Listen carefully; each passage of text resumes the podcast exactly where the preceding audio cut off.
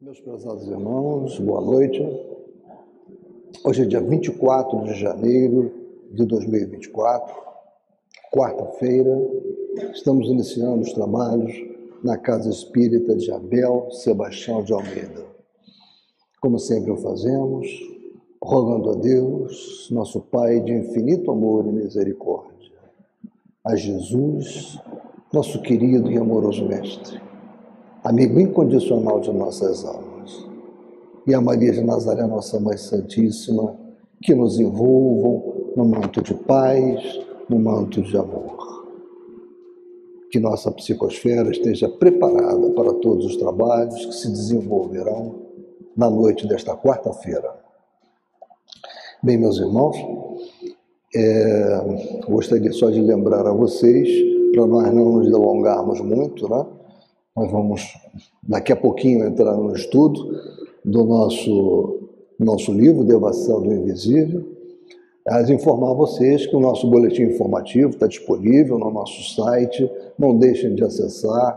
Aqueles que quiserem fazer alguma contribuição ainda há tempo, nos mandarem algum, algum artigo, alguma contribuição, podem mandar isso pelo site do SEASA, né? Baixem o nosso boletim. Baixar o boletim inteiro, o boletim é sempre importante para vocês estarem acompanhando toda a programação de trabalhos da nossa casa e também acompanharem os trabalhos que são produzidos na nossa casa, né? os artigos. Então é muito interessante. E a crítica de vocês vai ser muito, sempre ela é muito bem recebida e muito importante para nós transformarmos o nosso boletim em uma revista. E nós conseguiremos isso. Nossa campanha. Bem, meus irmãos, é, hoje, já adianto para vocês, não seria eu ao fazer o nosso estudo, seria o nosso irmão José Soares, mas ele, ele não está bem de saúde, teve um probleminha, né? Nada muito grave, mas está precisando né, recuperar-se. Então, nós trocamos, ele, ele falará, fazer o estudo, fará o estudo no dia 7 de fevereiro. E eu farei hoje o estudo que estaria previsto para ele. Eu peço à nossa irmã Alilda a gentileza de fazer a leitura da página do Evangelho, tão importante para, para o nosso ambiente, para essa preparação do ambiente. Aqui, obrigado. Boa noite. Boa noite. Sejam todos muito bem-vindos à Casa de Abel Sebastião de Almeida. Sorteamos aqui, para a abertura do estudo de hoje, o capítulo 27. Pedi e obtereis. E eu vou ler é, o item que fala da felicidade que a prece proporciona. Vinde, vós que desejais crer. Os espíritos celestes acorrem a, vo, a, a vos anunciar grandes coisas. Deus, meus filhos, abre os seus tesouros para vos outorgar todos os benefícios. Homens incrédulos, se soubesses quão grande bem, bem faz a fé ao coração e como induz a alma ao arrependimento e à prece, a prece, ah, a prece, como são tocantes as palavras que saem da boca daquele que ora. A prece é o orvalho divino que aplaca o calor excessivo das paixões. Filha primogênita da fé, ela nos encaminha para a senda que conduz a Deus. No recolhimento e na solidão, estás com Deus. Para vós já não há mistérios, eles se vos desvendam apóstolo do pensamento, é para vós a vida. Vossa alma se desprende da matéria e rola por esses mundos infinitos e etéreos que os pobres humanos desconhecem. Avançai, avançai pelas veredas da prece e ouvireis as vozes dos anjos. Que harmonia! Já não são o ruído confuso e os sons estrídulos da terra. São as liras dos arcanjos, são as vozes brandas e suaves dos serafins, mais delicadas do que as brisas matinais quando brincam na folhagem dos vossos bosques. por entre que delícias é, não caminhareis. A vossa linguagem não poderá exprimir essa aventura. Tão rápida entra ela por todos os vossos poros, tão vivo e refrigerante é o manancial em que orando se bebe. Dulçorosas vozes, inebriantes perfumes que a alma ouve e aspira quando se lança a essas esferas desconhecidas e habitadas pela prece. Sem mescla de desejos carnais, são divinas todas as aspirações. Também vós orais como Cristo, levando a sua cruz ao Gólgota, ao Calvário. Carregai a vossa cruz e sentireis as doces emoções que lhe perpassam na alma, se bem que vergado ao peso de um madeiro infamante. Ele ia morrer, mas para viver a vida celestial na morada de seu pai. Santo Agostinho, Paris, 1861. Bom estudo para todos nós. Essa passagem que foi lida pela nossa irmã Leuda é muito bonita, né? Ela é muito rica em cenarizações. Tem uma que eu gosto muito, que está na passagem que ela leu, que é equipara a prece ao orvalho divino que aplaca a fogueira das paixões. Né? A importância da prece é inegável. É um sustentáculo para todos nós. Né? A prece, aliada, evidentemente, à fé, é a nossa grande sustentação para as fogueiras que o tempo todo se nos apresentam né? no caminho. Então, meus irmãos, nós vamos dar continuidade à nossa obra Devação do Invisível, na última, no último encontro, foi com o Gilberto, é, foi narrado por Ivone um encontro que ela teve em Minas Gerais com uma família, a família Santos, né, em setembro de 1957, onde naquela família uma jovem desencarnou. A dor foi muito grande, a irmã daquela, daquela jovem, tinha ficado vários meses ali, auxiliando no tratamento dela, tentando ao leito dela, né? e ainda estava se recuperando, recuperando suas forças após o, o desencarne daquela jovem, ainda estava na, no seio da família. E agora a continuação é, é o que nós vamos tratar.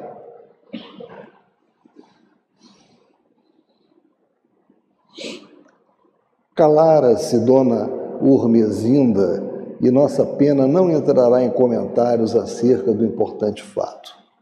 Lembraremos apenas, uma vez mais, o poder da vontade, a força mental do espírito recém-desencarnado da graciosa Betinha, era Elizabeth o nome dela, né? A qual, desejando antes de morrer um vestido de baile, de cor rosa para ser usado na data do seu aniversário natalício, três dias depois do trespasse para a vida espiritual, apresenta-se assim trajada em espírito para melhor se identificar e também com o fito de demonstrar a força da personalidade conservada para além túmulo. Ou seja, ela apresentou-se para aquela irmã que ficou durante vários meses acompanhando-a na sua doença. Então ela se apresentou. Né? E é disso que nós estamos falando.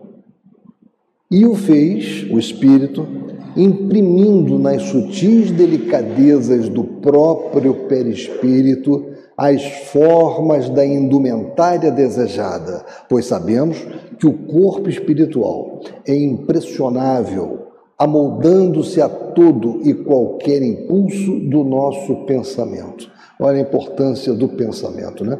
Através da força do pensamento, como nós realizamos, realizamos tudo. Tudo começa, na verdade, no campo do pensamento, das ideias, e esse pensamento, ele é criador, modelador. Então, através do pensamento, o espírito, nós já estudamos bastante isso, né? em diversidade dos carismas, Inclusive, esse assunto foi bastante aprofundado por Hermínio Miranda, como o espírito tem essa condição de modelar o seu perispírito pela força do seu pensamento. E é disso que nós estamos falando aqui.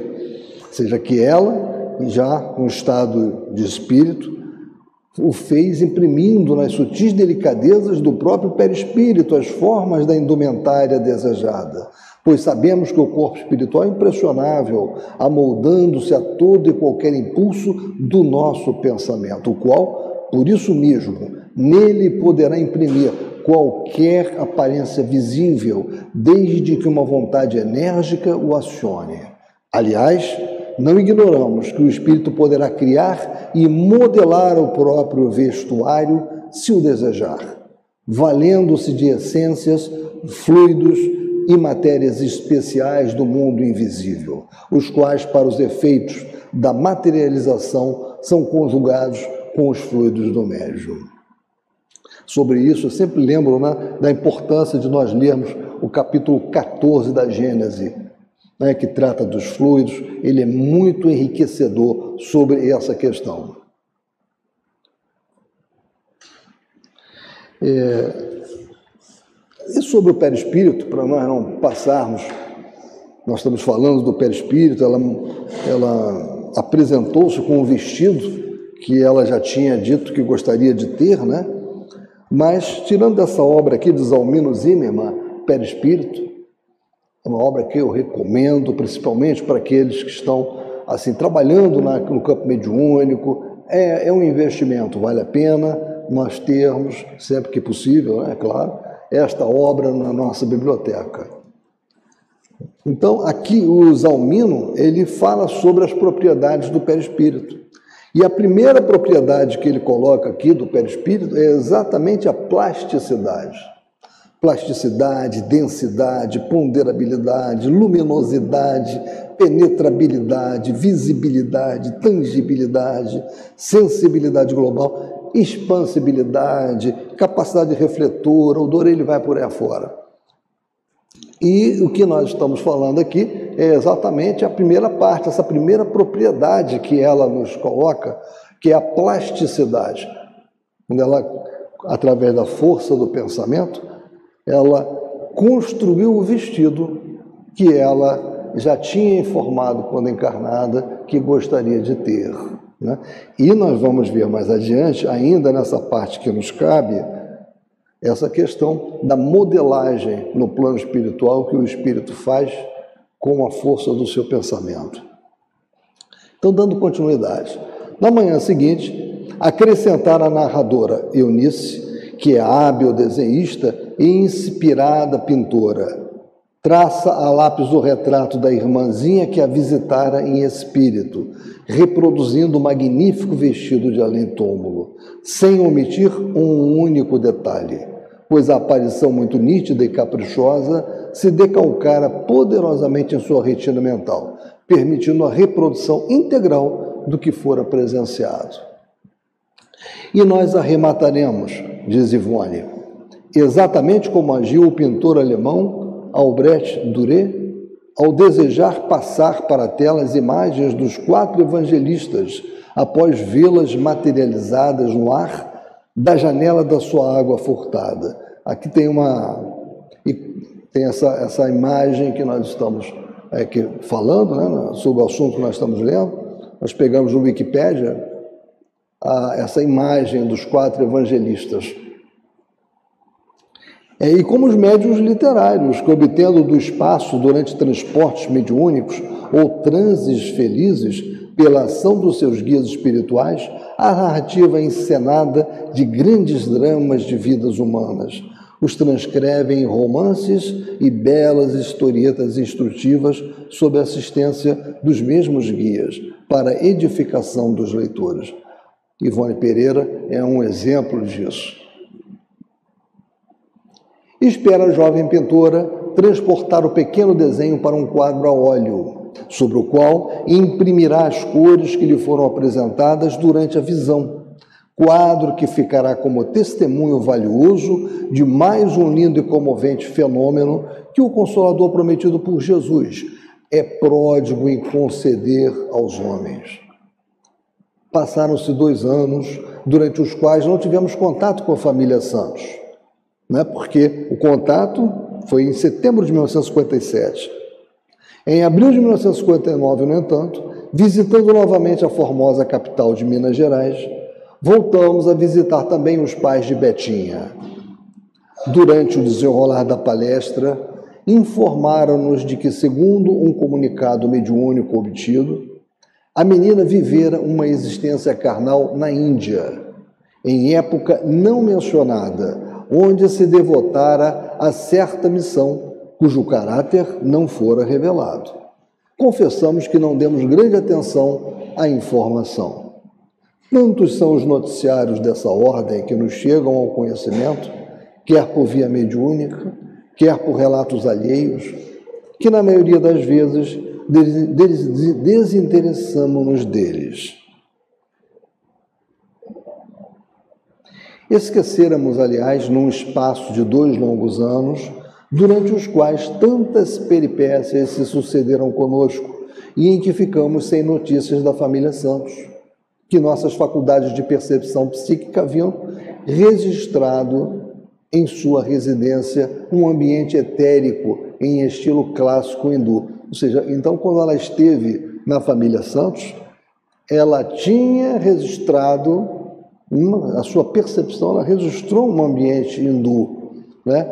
É, já foi falado pelo Gilberto, falado também pelo Alcir, porque Ivone tratou disso, né? É, dessa capacidade né, de você, através de objetos e, e através também do ambiente, ter percepções do que se passou naquele ambiente no passado. É a psicometria. Então, pela psicometria, o médium, o psicômetra, ele, mediante, quando ele apalpa objetos que pertenceram a uma pessoa, ele se torna muitas das vezes capaz de falar várias e várias coisas que aconteceram com aquela pessoa. Né? E até tem um aspecto preditivo, em alguns casos, Bozano apresenta isso na obra dele Psicometria. E o ambiente também tem muito a informar. Então, o que ela está dizendo aqui, que quando em setembro de 1957 esteve na família Santos, ela já tinha percebido que naquele ambiente havia um, como ela falou aqui, né, havia registrado um outro ambiente etérico em estilo clássico hindu. Não obstante, à noite, depois dessa visita e após termos adormecido, fomos despertados por uma graciosa menina em uniforme escolar, muito viva e prestimosa, a qual se apresentou voluntariamente dizendo: Eu sou a Betinha. Venha, quero mostrar-lhe uma coisa. Estou informada de que a senhora é protegida de uma falange espiritual de iniciados da Índia. Eu também sou. E sei que apreciará o que tenho para mostrar-lhe. E o que nós vai se desenrolar agora é, é algo bem interessante. E que nós devemos ficar muito atentos, porque no nosso dia a dia isso pode estar acontecendo. Agora nós precisamos ter olhos de ver e para nós termos os chamados olhos de ver, nós temos que estar preocupados em aguçar a nossa sensibilidade, em trabalhar a nossa sensibilidade. Então, dando continuidade. Nos primeiros momentos, supusemos tratar-se de uma das meninas da casa onde nos hospedávamos, as quais usavam uniformes idênticos. Todavia, encontrando-se presente nosso mentor espiritual Charles, que também é iniciado hindu, depressa compreendemos o que realmente se passava. Mergulhou-nos o nobre amigo em transe letárgico e perdemos a noção de nós mesmos durante um período de tempo que tanto poderia ser de minutos como de séculos, pois quando nessa inconsciência, nesse lapso singular e intraduzível, o espírito do médium é absolutamente incapaz de medir o tempo, nem mesmo tem noção de longevidade ou de brevidade. Ao recobrar a consciência, já desprendida das prisões carnais, vimos-nos de mãos dadas com a gentil visitante espiritual, a qual, correndo, arrastávamos-nos travessamente na sua carreira, às risadas, muito contentes, levou-nos até a sua casa paterna, justamente a mesma onde se dera a sua libertação para as claridades do mundo espiritual. Entrando no domicílio, já por nós conhecido, que é o domicílio da família Santos, absolutamente não mais encontramos a residência moderna e confortável, visitada antes, mas um como solar hindu majestoso, qual visão das mil e uma noites, com arcadas e portas douradas, rendilhadas, magníficas colunas pedestais e capitéis muito artísticos, tudo atestando expressões de beleza invulgar em matéria de arquitetura. E eu lembro que o Gilberto ele nos trouxe uma imagem, né? e muito interessante. Ele pegou uma imagem de um solar hindu e na apresentação que ele fez ele apresentou uma possibilidade do que seria isso, né? Uma imagem. Eu infelizmente não tive tempo de procurar também, quis pegar uma imagem, mas não deu tempo em função do acelerado, né? Todavia, não se tratava de uma residência particular ou propriamente edificação de além-túmulo, mas de ideoplastia, configurando uma casa de benefícios para crianças e gestantes, espécie de maquete espiritual, construída por Betinha em proporções normais, no intuito de forçar sugestões aos seus entes amados, para converterem-na em realidade na Terra, ou seja, uma criação ideoplástica. Alguém gostaria de fazer alguma observação sobre a criação ideoplástica? Nós já falamos bastante sobre isso. Eu sempre lembro diversidade dos carismas, porque a experiência que nós tivemos de estudar diversidade dos carismas, pelo menos para mim, foi muito gratificante é, Hermínio nos fez mergulhar numa série de desafios. Né? Eu me lembro muito que foi falado bastante sobre essa questão da ideoplastia, né? dessa construção que os espíritos conseguem fazer com a força do pensamento, utilizando-se dos elementos dos fluidos próprios do ambiente, dos ectoplasmas, ou seja, é todo um trabalho que é criado com a força do pensamento. E ela, esta, esse espírito, né, que aqui tinha sido aquela criança, a Betinha, né, é, esse trabalho que ela fez foi uma, era uma casa de benefícios para crianças e gestantes, espécie de maquete espiritual, construída por Betinha em proporções normais, no intuito de forçar sugestões aos seus entes amados, para converterem-na em realidade na Terra. Isso é muito interessante. Isso começa a mostrar para nós, é mais um alerta de como os espíritos interagem conosco o tempo todo, né? mais do que nós podemos imaginar. Eu só não vou falar muito mais sobre isso com relação ao livro dos Espíritos, porque isso faz parte aqui do nosso, da nossa leitura mais adiante. dormitórios, refeitórios, gabinetes cirúrgicos, vagidos de crianças recém-nascidas, médicos e enfermeiras em azáfamas incansáveis, indicaram tratar-se de um hospital ou maternidade, segundo o que nos permitiam contemplar.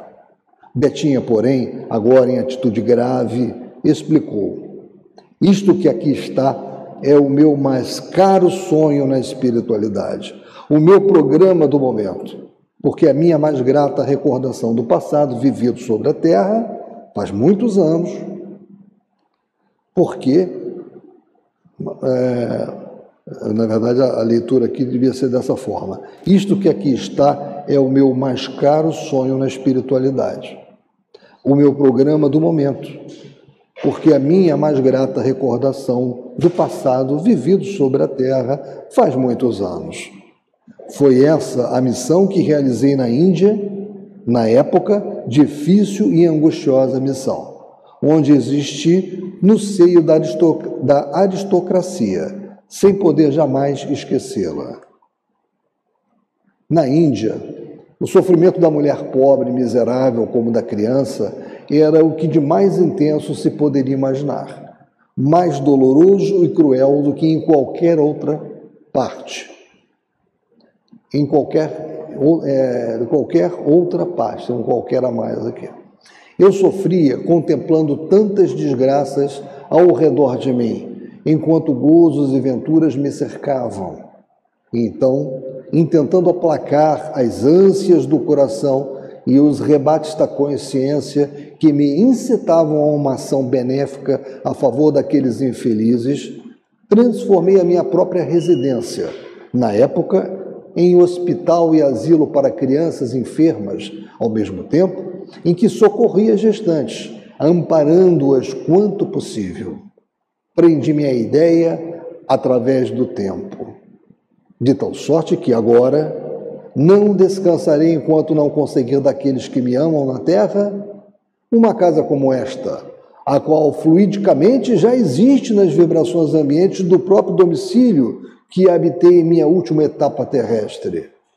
Criei-a eu mesma por meio de minhas energias mentais, a fim de transmitir sugestões a meus pais e irmãos, recordando a realização anterior na minha amada Índia, auxiliada por queridos tutores da espiritualidade, que quase todos foram ilustres figuras da antiga Índia.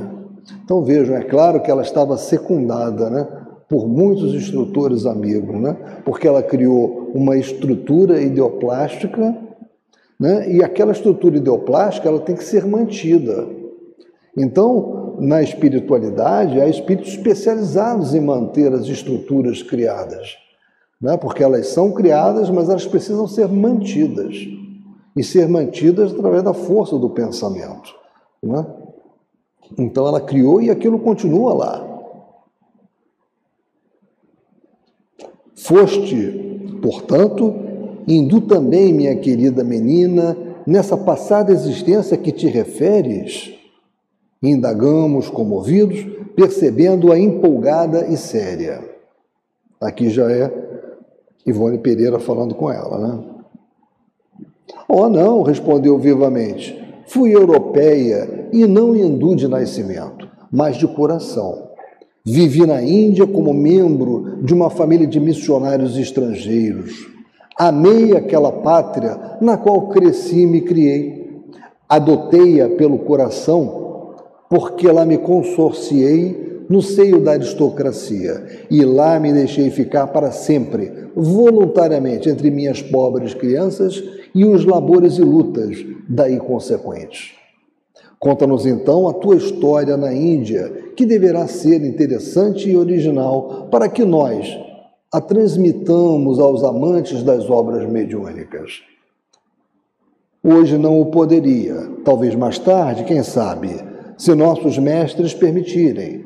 No momento, apenas lhe peço que transmita aos meus a ideia que exponho, pois o meu maior anelo, por agora, é o de contemplar um dia meus pais e irmãos à frente desse labor em torno da mulher gestante desamparada e do recém-nascido sem recursos sobre a terra, enquanto eu e mais alguém do espaço dirigimos a obra espiritualmente. Olha que bonito, né? Um trabalho começado, idealizado no plano espiritual, né? trabalhado todo ele no plano espiritual. E agora nós estamos vendo a tentativa de incutir naqueles que estão encarnados né, o desejo de fazer com que aquele tipo de ação aconteça. Né? Entre mentes, a benévola atuação da menina Elizabeth Santos, ou do seu espírito, no seio da família a que pertencera, não se limitou aos dois pequenos episódios acima narrados. Dir-se-ia que ela se transformara também num anjo bom dos seus familiares e que sua missão entre os mesmos implicava a preocupação de atraí-los para as sublimes meditações espirituais. Dissemos assim e repetimos que, excetuando-se o chefe da família Santos e sua consorte, nenhum outro membro da mesma se interessa pelos assuntos psíquicos, existindo até mesmo alguns com acentuada aversão à crença espírita. Não obstante, da época da primeira aparição da menina Elizabeth, até o momento em que acrescentamos o presente parágrafo ao capítulo escrito há três anos, acontecimentos significativos se sucederam no seio daquela família. Resoluções arrojadas, tomadas por seus pais e irmãos, criaram uma organização beneficente de alto alcance na formosa capital mineira, organização que, sob o nome de Cruzada do Bem Elizabeth Santos, leva o auxílio fraterno, material e moral aos leprosários e a necessitados albergados em outras instituições de assistência social. Todavia, consta ainda do programa da Nobre Cruzada o auxílio à criança sofredora e às jovens mães solteiras, assim como aos mendigos, alcoólatras, etc, etc. Olha então o resultado da atuação dela junto à família, paulatinamente influenciando para esse tipo de trabalho. Não temos dúvidas de que o sonho máximo de Betinha na espiritualidade se corporificará com vitórias sempre maiores no setor da fraternidade, visto ser ela a diretora espiritual da instituição a se desdobrar em esforços para inspirar aos entes queridos deixados na terra. O prolongamento da missão por ela mesma iniciada na Índia no século XVIII. Né? E ah, elas tinham uma preocupação, como nós lemos na tela anterior, né, de fazer com que a maior, maior parte da família tivesse uma, uma abertura maior para as questões da espiritualidade. Porque só mesmo o pai dela, não, o senhor Santos e a esposa, é que tinham essa percepção espiritual.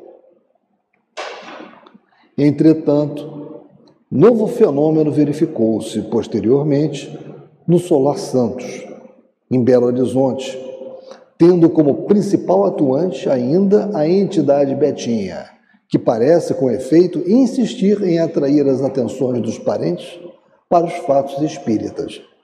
O detalhe que se segue, inserido nestas páginas, quando já déramos por terminado o presente volume, foi-nos relatado pelo próprio Senhor Santos a 10 de dezembro de 1962, quando de visita ao estado da Guanabara. Né? É, aí, o Guanabara, acho que aqui né, não precisaria, né? Tem alguns lugares que às vezes é necessário, às vezes vai ser até uma referência, mas aqui a observação sobre o estado da Guanabara fica desnecessária, né? Todos nós conhecemos bem ah, o estado da Guanabara.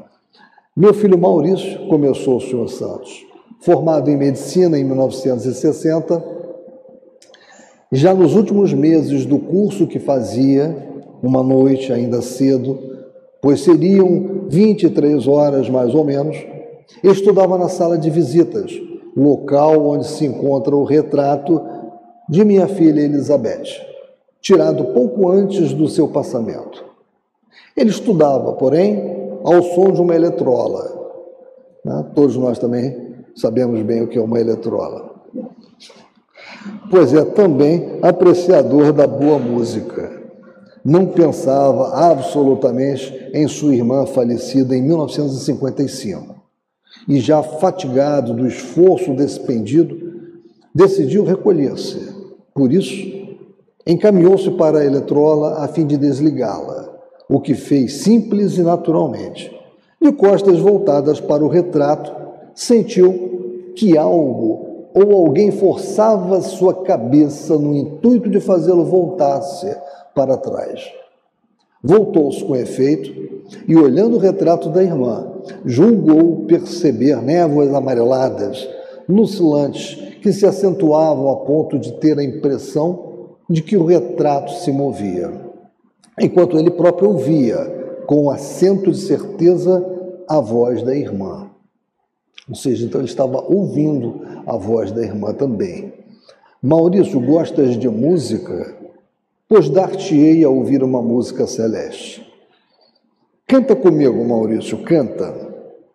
Então o jovem doutorando ouviu a irmã cantar linda e intraduzível melodia como jamais ouvira, e comovido, repetia com, como, ele, como levado por impulso mediúnico, mas repetia em lágrimas, invadido por uma comoção que transcendia sua habitual força de vontade, impossível de conter ante a delicadeza daquelas vibrações.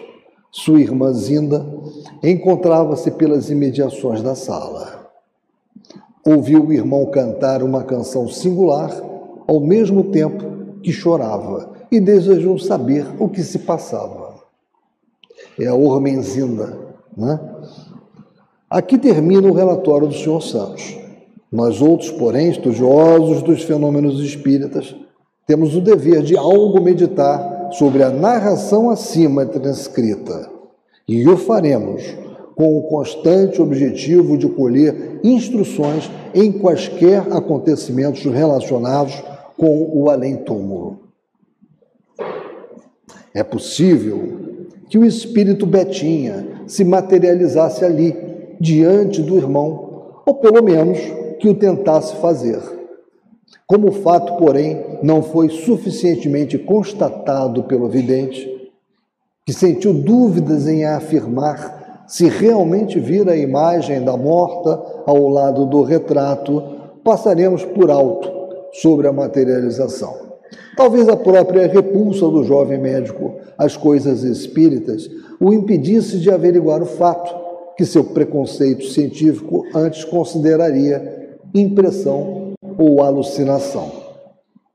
De qualquer forma, porém, o fenômeno realmente não se poderia realizar com visos de certeza, dado que a sala, profusamente iluminada, dificultaria a condensação dos elementos fluídicos necessários ao espírito para mostrar-se com toda clareza, já que ele necessita de penumbra para tornar-se visível a própria imagem astral. Bem, essa parte aqui, essa redação que está sublinhada,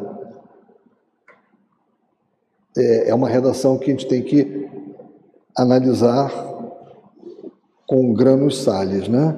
uma pitada de cuidado aqui. Porque ela diz: realmente não se poderia realizar com visos de certeza dado que a sala profusamente iluminada dificultaria a condensação dos elementos. Nós estamos falando da materialização, do fenômeno de materialização.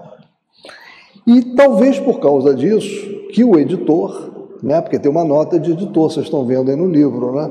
o editor é a FEB, né, que a FEB fez uma nota de esclarecimento, em que ela está colocando para nós aqui. Os mestres das pesquisas espíritas no setor de materializações das almas desencarnadas, como William Crookes, Robert Owen, Alexander Aksakov e outros conseguiram materializações à própria luz do gás ou à claridade da lâmpada a querosene, o que indica não ser indispensável a escuridão completa. No Brasil, Carlos Mirabelli, médium de extraordinárias forças psíquicas, conseguia materializações à plena luz do dia, debaixo de rigorosa fiscalização. A escuridão completa será necessária apenas ao médium, que permanecerá resguardado da luz por uma cortina de tecido escuro, e isso quando de suas forças psíquicas forem insuficientes, quando suas forças psíquicas forem insuficientes. Vide fatos espíritas de William Crookes, região em litígio, entre este mundo e o outro, de Robert Owen, e Animismo e Espiritismo, de Alexander Aksakov. Né? É, a questão que me pareceu aqui chamar a atenção do editor foi aquela a certeza de que, por a sala estar profusamente iluminada, o fenômeno de materialização não poderia ocorrer. Nós estamos vendo que não é bem assim, ele poderia ocorrer assim. É, existe uma obra muito interessante de Paulo César Fructuoso. Acho que todos aqui devem conhecer o Paulo César Fructuoso, ouviram falar. Ele é um médico, é, oncologista, ainda milita como profissional dessa área e escreveu diversos livros. Né? Esse aqui é um, foi o primeiro livro dele que eu li. Né? Passei a conhecê-lo por esse livro aqui. É um livro interessantíssimo, vale muito a pena. Para todos nós, né, estamos aqui estudando, nós estamos estudantes de doutrina espírita, todos nós, né? Aquele que está aqui falando, os que estão também sentados, todos nós somos estudantes. Este é um livro muito interessante. Ele fala das experiências dele, né, de trabalho no Santuário Frei Luiz, um trabalho de muitos anos em que foi uma continuação, inclusive, dos trabalhos desenvolvidos pelo pai dele no Santuário Frei Luiz. E ele fala sobre essa questão também da ectoplasmia, fala bastante, e não fala só nessa obra.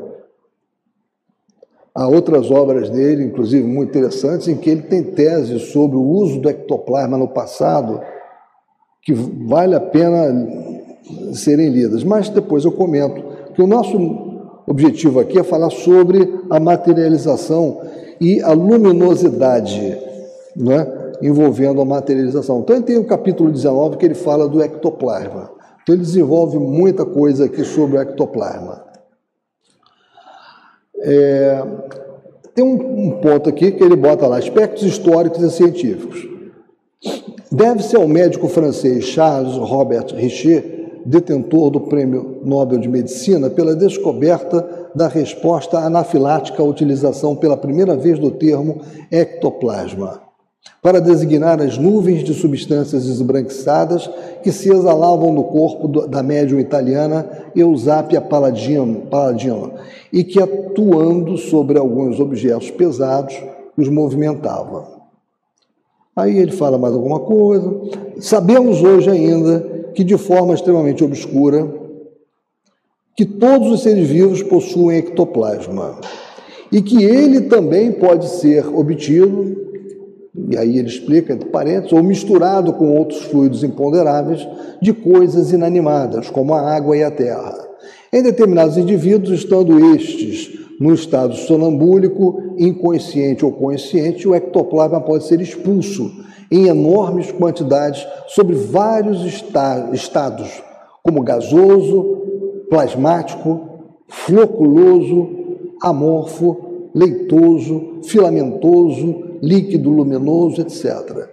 E este é o substrato utilizado pelos espíritos para se tornarem tangíveis e visíveis durante alguns momentos em nosso mundo físico e também realizarem os prodígios cirúrgicos que há décadas venho testemunhando. Sim, porque ele participa dos processos lá de medicina espiritual, diretamente.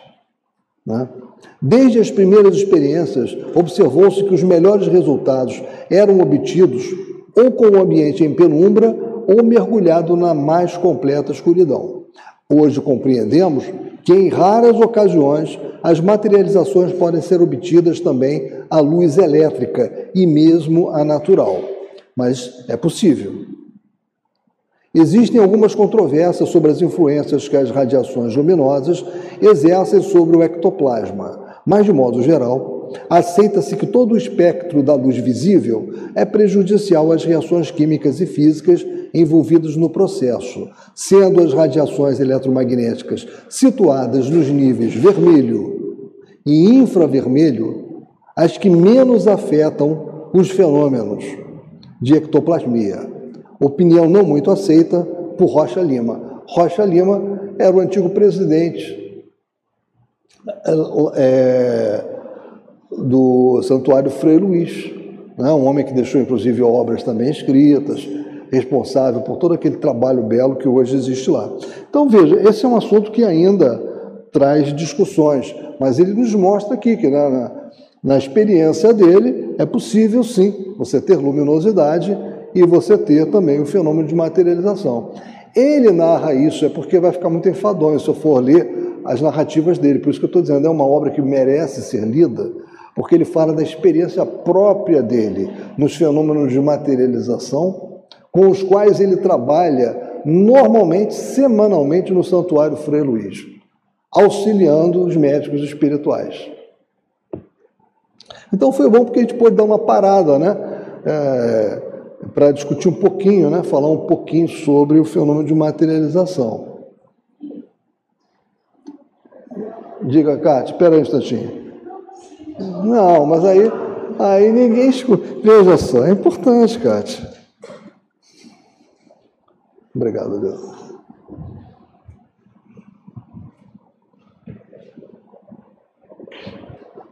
É, no, no, YouTube, a gente encontra várias palestras do, desculpe, narrativa, do Paulo César Tutuoso. Uhum. Todo, tudo que ele passa dentro do Centro Espírita Luiz, todas as narrativas dele, ele vem contando as experiências também dentro do hospital, tem até uma uma história que ele contou de uma, uma, uma moça que estava com muitos problemas de doenças, né? E ninguém conseguia descobrir.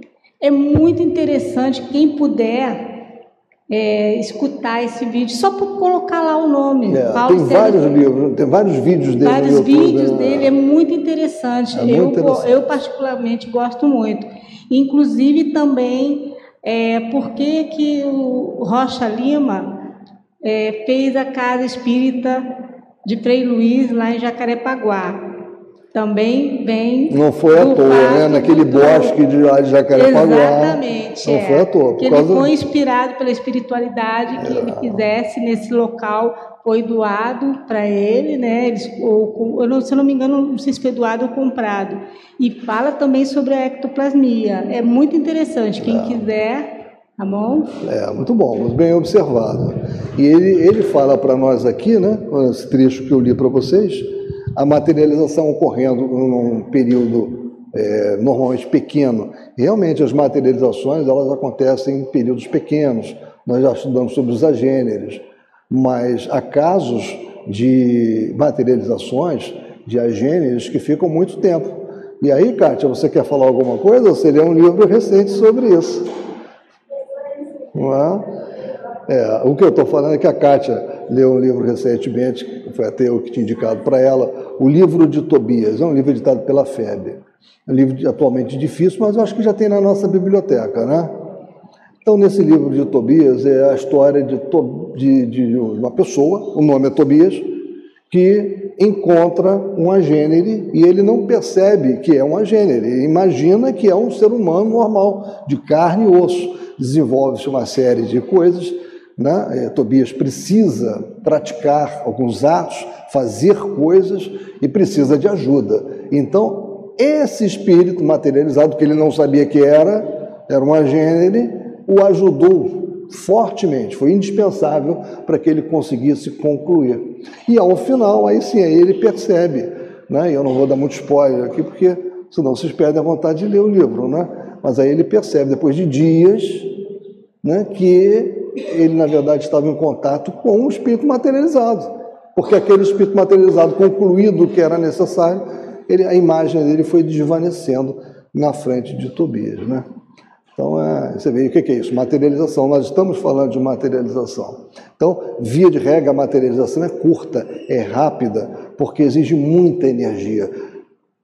É, Fructuoso fala sobre isso. Inclusive, tem alguns momentos que ele fala do cálculo da quantidade de energia que seria necessária num processo de materialização. Né? É espantoso. Né? E aí, imagine a manutenção disso.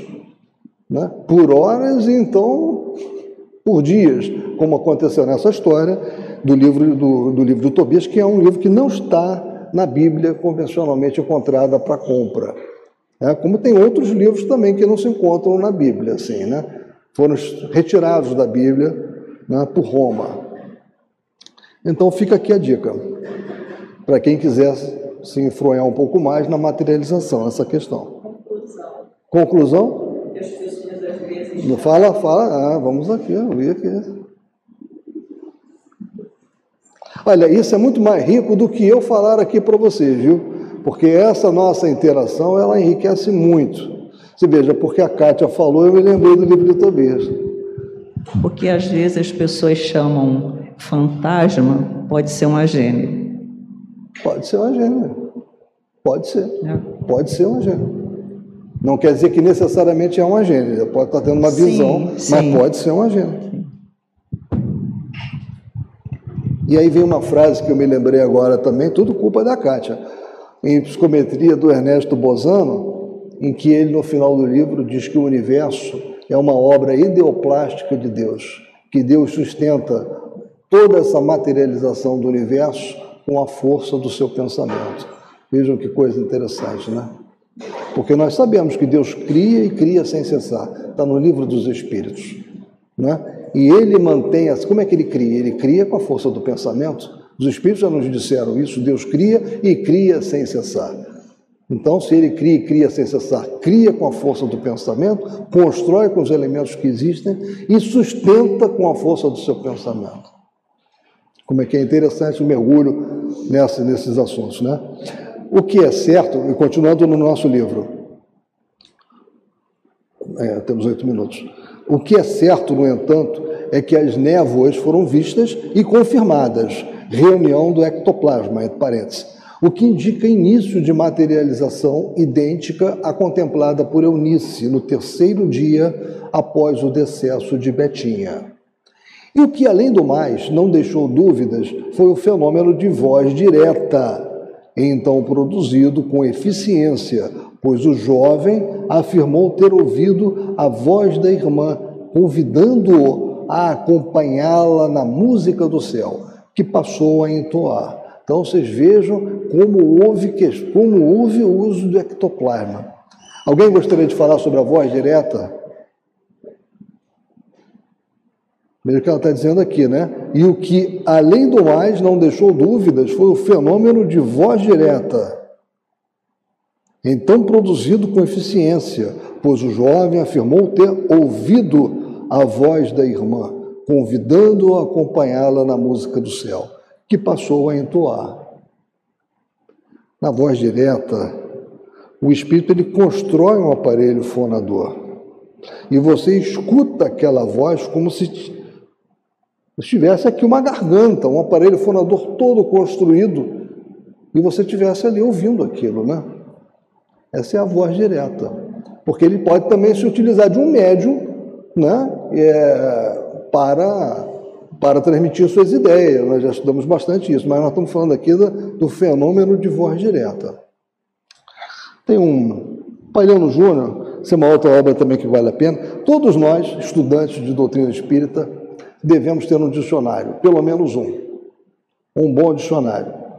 Né? Eu não vou dizer que esse é o melhor dos dicionários de doutrina espírita. Temos dicionários mais completos, inclusive um da FEB, Espiritismo de AZ, que é muito bom. Mas esse dicionário de Palhano Júnior é muito bom também. E vocês querem ver o que aqui Palhano nos fala sobre voz direta? Fenômeno de efeitos físicos ectoplásmicos nós estamos falando de ectoplasmia o tempo todo. No qual o espírito forma sua própria garganta, aparelho fonador, e fala sem o auxílio direto do corpo do médium.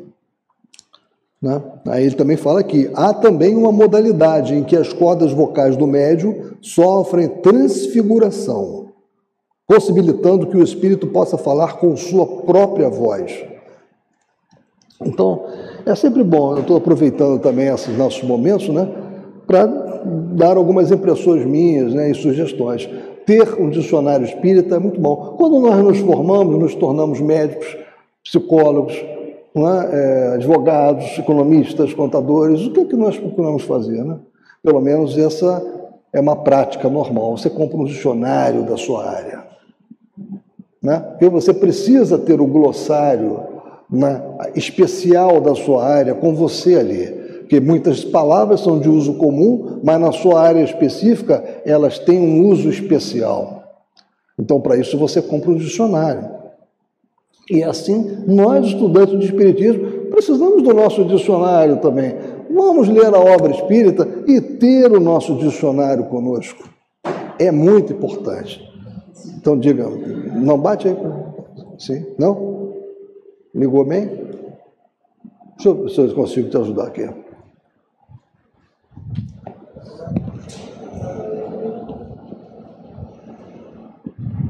Opa, agora tá. É uma dúvida. O Divaldo, quando ele, quando ele está principalmente fazendo presta ou falando alguma coisa, de repente ele muda de voz.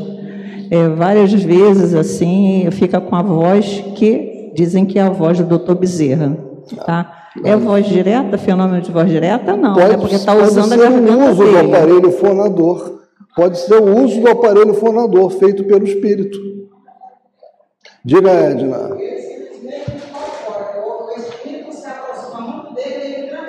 Então, pera, deixa ela chegar até aí, para todo mundo ouvir. Espera aí, Edna, espera aí. É, é, esse caso aí não é voz direta, não. Simplesmente o espírito ele se aproxima muito do médium e pela grande sensibilidade que ele tem e de trabalhar com esses espíritos, então ele transmite a, a mensagem é, daquele espírito que está junto dele. Sim, claro, sim. Claro que ele muda. Ele muda. É. Deixa eu falar um pouquinho. É, seria o, o, que você comentou, eu acho, né? A que você acabou de comentar, que o espírito condiciona o, o, o aparelho fonador, o aparelho do, médium. fonador do médium para que a voz seja é, alterada, né? Exatamente, foi o que mas eu vi ainda acontece, pouco. Mas acontece que essa é uma prática que os próprios espíritos que vão da sua comunicação, eles já sabem. Então isso não é uma coisa, não é uma coisa do outro mundo, é normal isso. Né? Aproximou, dependendo do médio, ele vai mudar a voz. E o Divaldo Franco é uma dessas pessoas, não é? É, é, o, o, próprio espírito já sabe da possibilidade que o médio oferece. É, sem dúvida. Agora, é importante que nós façamos uma reflexão, porque quando o Palhano ele, está, ele nos diz, sobre, fala sobre voz direta, como eu li, né? Ele bota aqui: há também uma modalidade em que as cordas vocais do médium sofrem transfiguração, possibilitando que o espírito possa falar com sua própria voz. Não confundir com pneumatofonia. Claro, o que a, a Edna está falando é da pneumatofonia. Né? Mas é, essa discussão ela é interessante, porque nós aqui temos que analisar. Diga, Glória, eu sei que você está. Só para citar que existe uma médium também que fala com a voz do Chico Xavier. É Não perfeita, entendi. se Fala. você ouvir, ela fala, ela quando ela recebe, ela, ela consegue transmitir mensagens do Chico, a voz é do Chico Xavier. Eu É a do. Chico, né? É, é realmente perfeita. Então é assim, é, é uma forma de trabalhar as cordas vocais, o, o espírito tem essa capacidade, o médium também, É, de pode ser uma- essa perfeição. É muito interessante esse tema aqui, porque pode ser uma, um, um- um fenômeno misto, né? Porque ele pode alterar as cordas vocais, mas ser o próprio médium que está ali produzindo aquilo ali. Ou como pode ser na voz direta, ele, ele altera e ele altera as condições vocais do próprio médium. Né? Mas fica aqui, cada um de nós deve pesquisar mais. Né? É possível? É possível, eu diria que é possível. É possível que a Edna falou? Claro que sim. Né? O melhor seria que o Divaldo tirasse essa dúvida para nós. Né? Porque nós aqui estamos interpretando. Né? Então, na interpretação, você parte de conhecimentos e parte de um fato. Né? É possível ter interpretação da pneumatofonia, é possível ter interpretação da voz direta. Aí, continuando, né? Zinda estaria por perto realmente, pois veio ver quem estaria na sala cantando. Seria, portanto, quer dizer, Zinda que é irmã daquele, daquele cavaleiro. Seria, portanto, poderosa médium inconsciente das próprias faculdades, visto não ser espírita, dando motivo à revelia da própria vontade ao novo fenômeno, como já acontecera no primeiro, em 1955, quando ela viu né, a- aquela, aquele espírito da Beth né, com, aquele, com aquela roupinha né, que ela sempre disse que gostaria de ter. Ora, tais acontecimentos mais valiosos se mostram porque, conforme dissemos acima, vários membros da família Santos confessam aversão ao Espiritismo. Mas, para o nosso modo de apreciar as realidades da doutrina espírita, dentre os fenômenos provocados pelo espírito da menina Elizabeth Santos, certamente o mais belo, o mais convincente e positivo, o mais agradável a Deus, porque reuniu toda a família na mesma harmonia de vistas e elevação de princípios, foi a criação da cruzada, que tem seu nome por ser a concretização da virtude por excelência da própria essência do Consolador prometido por Jesus, a revelação espírita, inspirada por ela, de além-túmulo, para a prática da beneficência fraterna entre os que choram e sofrem nas provações terrenas. E também para o mérito e concurso daqueles a quem amou sobre a terra como pais e irmãos os quais, exercitando as leis da caridade, vão, vão a cada passo se laureando em presença daquele que proclamou o amor ao próximo como eterno tema de redenção. Realmente isso é o que é o mais importante. Ah, tá. O Gilberto está me alertando aqui que nosso tema acabou. E realmente a nossa última página seria essa aqui, que é a questão 459 do Livro dos Espíritos. Né? Os espíritos influem em nossos pensamentos e nossos atos muito mais do que imaginais. Influem a tal ponto que, de ordinário, são eles que vos dirigem. Isso é que é o mais importante aqui desse, dessa tela. Nós termos essa certeza que eles influenciam a nós muito mais do que nós imaginamos. Essa era a última tela também. Então, meus irmãos, agradeço a todos. A participação é muito boa, muito importante. Essa aqui é a ideia mesmo, é nós termos aqui, dividirmos as nossas percepções, os nossos conhecimentos